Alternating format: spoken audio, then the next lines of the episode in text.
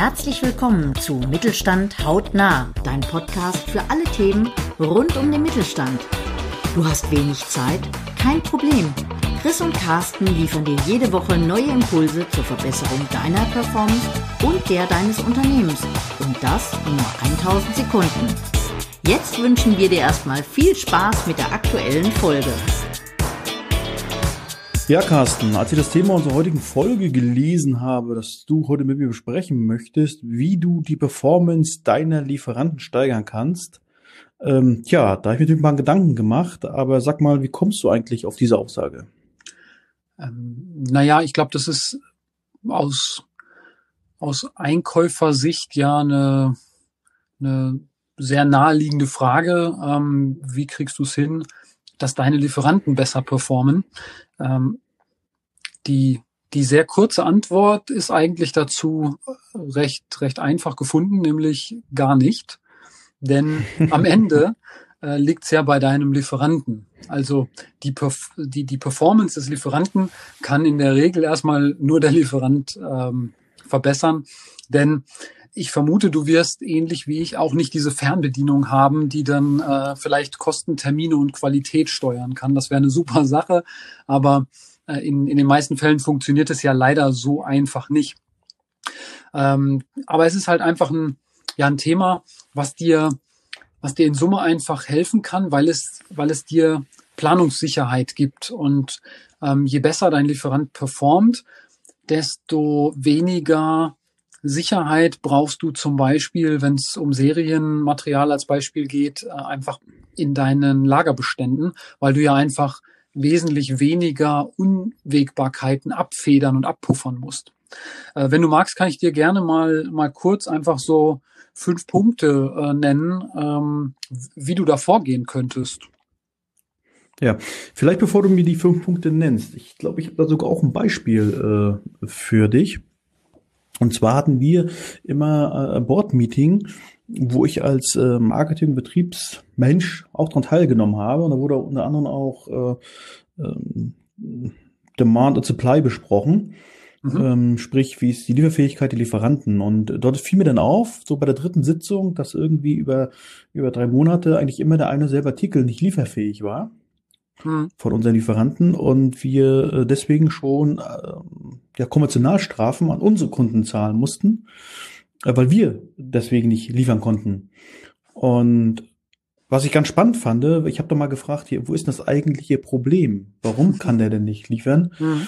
Und dann festgestellt habe, äh, eine wirkliche Antwort hatte die Logistik nicht, hatte der Einkauf nicht. Ähm, okay. Und äh, irgendwie das Gefühl, man hatte auch noch nicht mal wirklich mit dem betreffenden Lieferanten gesprochen.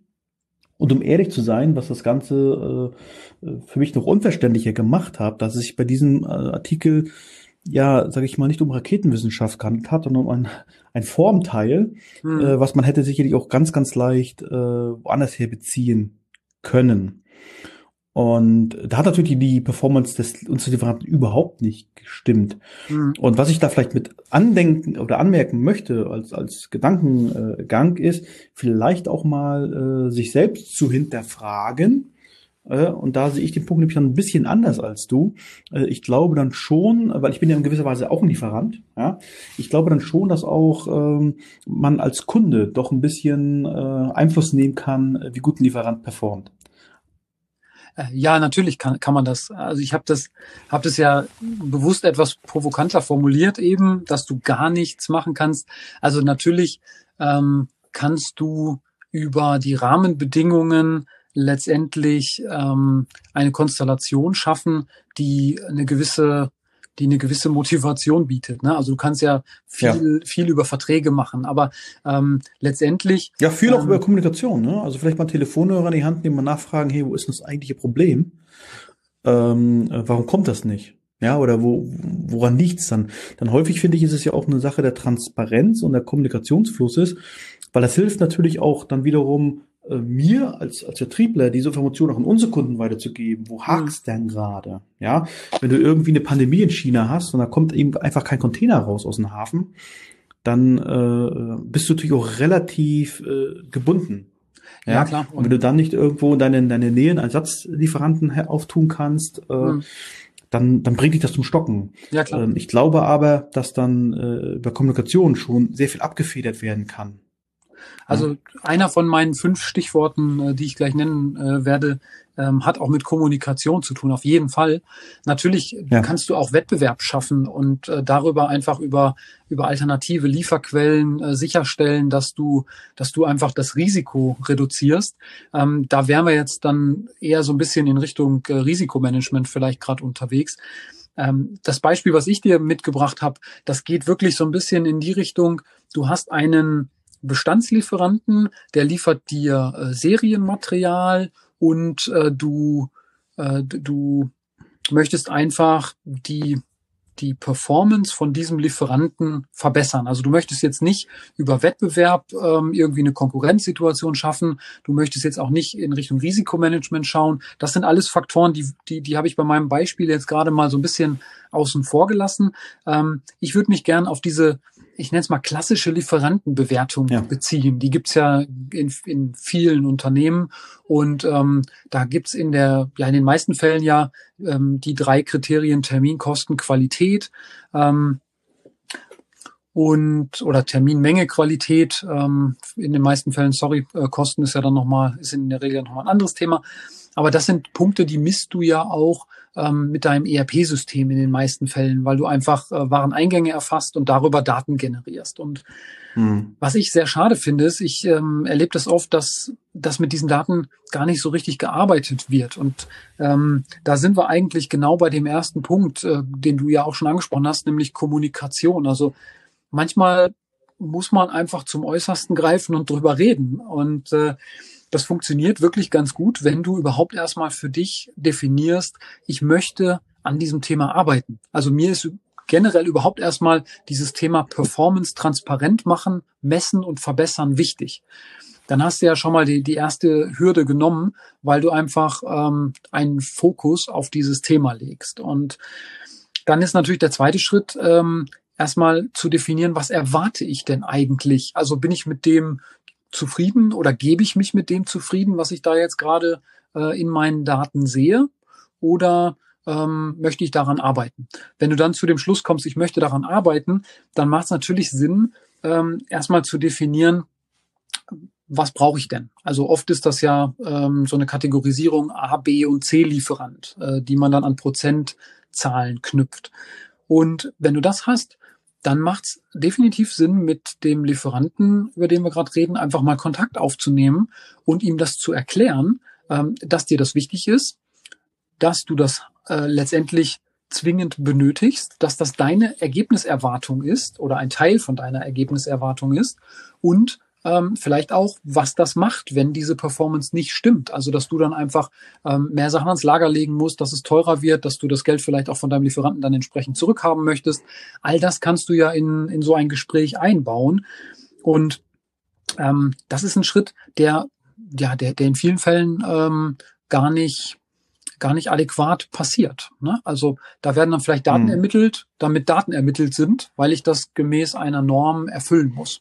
Und äh, dann liegen diese Daten irgendwo und keiner arbeitet damit. Und du kannst diese Daten ähm, wunderbar nutzen und dem Lieferanten letztendlich quasi den Spiegel vorhalten.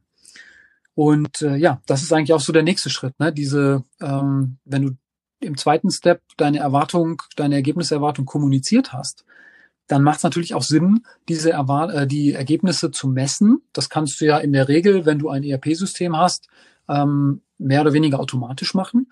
Und es macht auch Sinn, dann entsprechend diese Performance, die ähm, vereinbart wurde, einzufordern. Und das wäre dann dieses Spiegelvorhalten. Wenn du dann diesen Spiegel äh, dem Lieferanten vorhältst, dann erlebe ich sehr häufig solche Diskussionen wie, ja, aber das stimmt ja alles gar nicht. Ich habe doch viel besser mhm. geliefert. Aber Sie wollten doch da. Oder ich habe doch da aber pünktlich. Warum ist das in Ihrem System nicht drin? Ihr System scheint nicht zu funktionieren. Die Datenqualität passt nicht. Wenn du Pech hast, kriegst du diese Antwort sogar schon äh, bevor der Lieferant dir das sagt, von, von deinen eigenen äh, Einkäufern. Das kann auch passieren, weil die das vielleicht gar nicht gewohnt sind in dem Moment, darüber zu sprechen oder weil sie glauben, dass das einfach ähm, ein Problem ist, weil, weil ich mein Gesicht verliere in Richtung Lieferant, wenn ich darüber rede und die Daten dann wirklich nicht stimmen, weil natürlich gibt es Datenfehler. Also da brauchen wir nicht drüber reden. Das äh, passiert, glaube ich, ähm, überall, dass irgendwo ein Fehler gemacht wird. Ich finde das aber gar nicht schlimm, denn ich würde da so vorgehen, ich würde einfach, würde mich einfach da hinsetzen, äh, beziehungsweise habe das ja auch schon etliche Male gemacht und würde einfach sagen, lieber Lieferant, ja, das ist richtig. Da sind sicherlich nicht alle Daten hundertprozentig korrekt. Ähm, das ist mir aber egal. Denn am Ende kann ich dir einen Spiegel vorhalten und die Performance zeigen, die du als Lieferant bei uns im Unternehmen hervorrufst oder ähm, eben als Bild kreierst. Und ich biete dir auch an, dich dabei zu unterstützen, ähm, daran zu arbeiten, diese Performance zu verbessern. Also sprich, wenn da Datenfehler drin sind, dann adressiere ich das gerne. Ich ändere aber nicht meine Kennzahl, weil diese Kennzahl, die ich jetzt äh, dir gerade präsentiere, die soll ja im Endeffekt zeigen, wo du gerade stehst und soll dazu dienen, dass ähm, du das Ergebnis verbessern kannst. Und vielleicht merkst du schon ähm, zwischen den Zeilen, so wie ich es erzähle, es geht dabei um das Thema Verbessern und Lernen. Und ich glaube, das ist ein, ja. ein, entscheidender Punkt, dass man halt nicht einfach hergeht und sagt, äh, das hast du gut gemacht oder das hast du schlecht gemacht, sondern dass man einfach ein gemeinsames Verständnis davon hat. Wir erwarten das. Wir sind aber vielleicht ähm, einfach an einem ganz anderen Punkt. Also wenn ich weiß nicht, größer 98 Prozent Performance erwarte und ich stehe gerade bei 75 Prozent, ja, natürlich kann ich dann hergehen und sagen, ähm, ich erwarte halt 98 Prozent. Und dann lasse ich dich da im Regen stehen und sag dir viel Spaß, wie du die 98 Prozent erreichst, ist mir egal. Das kann ich tun, aber es ist ja ähm, am Ende doch viel geschickter, wenn ich ähm, mit dir zusammen über ein paar Ansatzpunkte diskutiere die Verantwortung immer noch bei dir lasse und den Ball bei dir lasse, aber dir zumindest zeige, wie du das machen kannst, also woran du arbeiten kannst.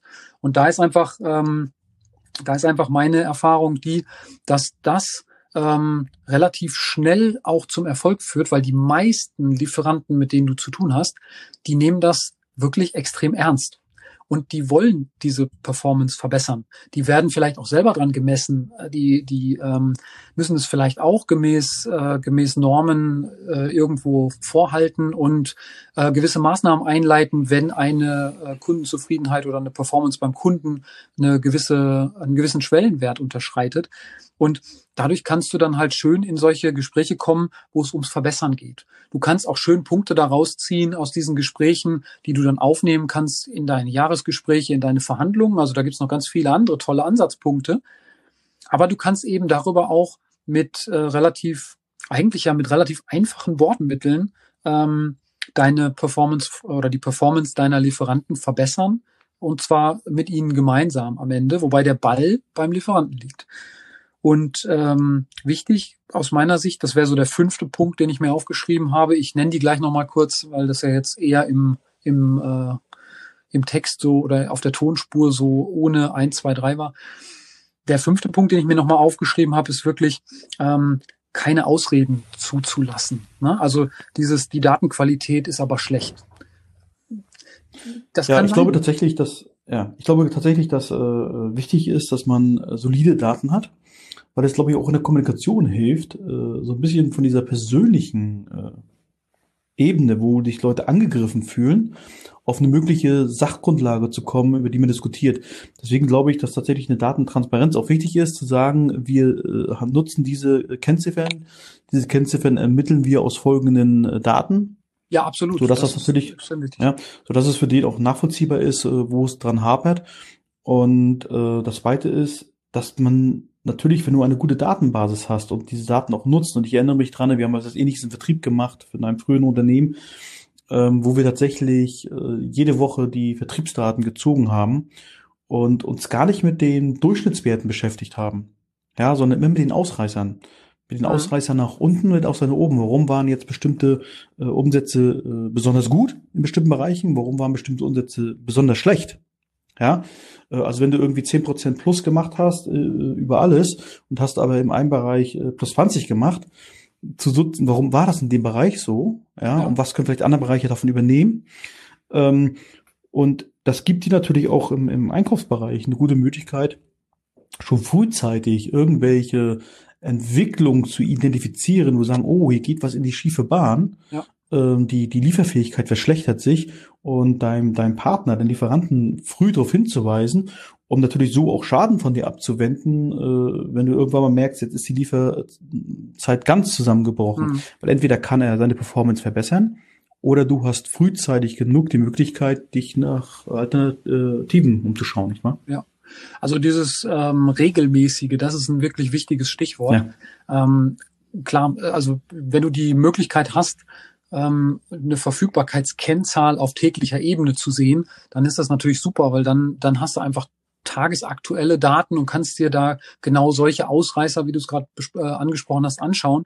Aber auch bei der, bei der Lieferperformance wäre meine Empfehlung eben, ich würde da nicht warten und sagen, ich mache einmal jährlich äh, diese, diese Lieferantenbewertung, dann schicke ich dir die und äh, rede mit dir über alle die Sachen, die im letzten Jahr schiefgegangen sind, äh, vielleicht ja. vor ungefähr 365 Tagen äh, und vielleicht ist das Thema heute noch gar nicht oder gar nicht mehr relevant. Ich würde das wirklich auf monatlicher Basis machen. Das hat einfach zwei Vorteile. Du bist einfach näher dran. Das heißt, du kannst äh, kurzzyklischer eingreifen und kriegst auch kurzzyklischer diese Erfolge mit, was ja für beide Seiten wichtig ist, dass man eben dann merkt, okay, da passiert was und ähm, da verbessert sich auch was. Also das ist sehr, sehr wichtig. Und äh, das Zweite ist, wenn du monatlich auf sowas schaust, dann hast du natürlich auch, wenn du auf diese Daten schaust, wesentlich weniger Datensätze, die du dir angucken musst. Und ähm, in den meisten Fällen ist das ja so, dass man nicht pauschal sagt, ich gebe mich einfach mit dem Ergebnis zufrieden, so wie du es gerade angesprochen hast, sondern dass man sich die Ausreißer anguckt, um eben dann Potenziale abzuleiten und zu schauen, wo kann ich denn jetzt einsteigen, wo kann ich denn besser werden, wo habe ich was gut gemacht und sollte mehr von dem tun. All das kriegst du ähm, natürlich ähm, einfacher raus, wenn du monatlich drauf schaust, weil einfach der Umfang weniger, weniger erschlagend ist, sage ich mal. Ja, unsere 1000 Sekunden nähern sich dem Ende. Ähm, du kannst ja gerne die fünf Punkte vielleicht noch mal in die Shownotes schreiben. Ähm, dann kann das nochmal nachgelesen werden. Ähm, ja, also, das war 1000 Sekunden Mittelstand. Bis zur nächsten Woche. Das war's schon wieder für diese Woche. Wir hoffen, du hast wertvolle Impulse mitgenommen und gehst direkt in die Umsetzung. Wenn dir die Folge gefallen hat, freuen wir uns über deine 5-Sterne-Bewertung. Mach's gut. Wir hören uns in der nächsten Folge.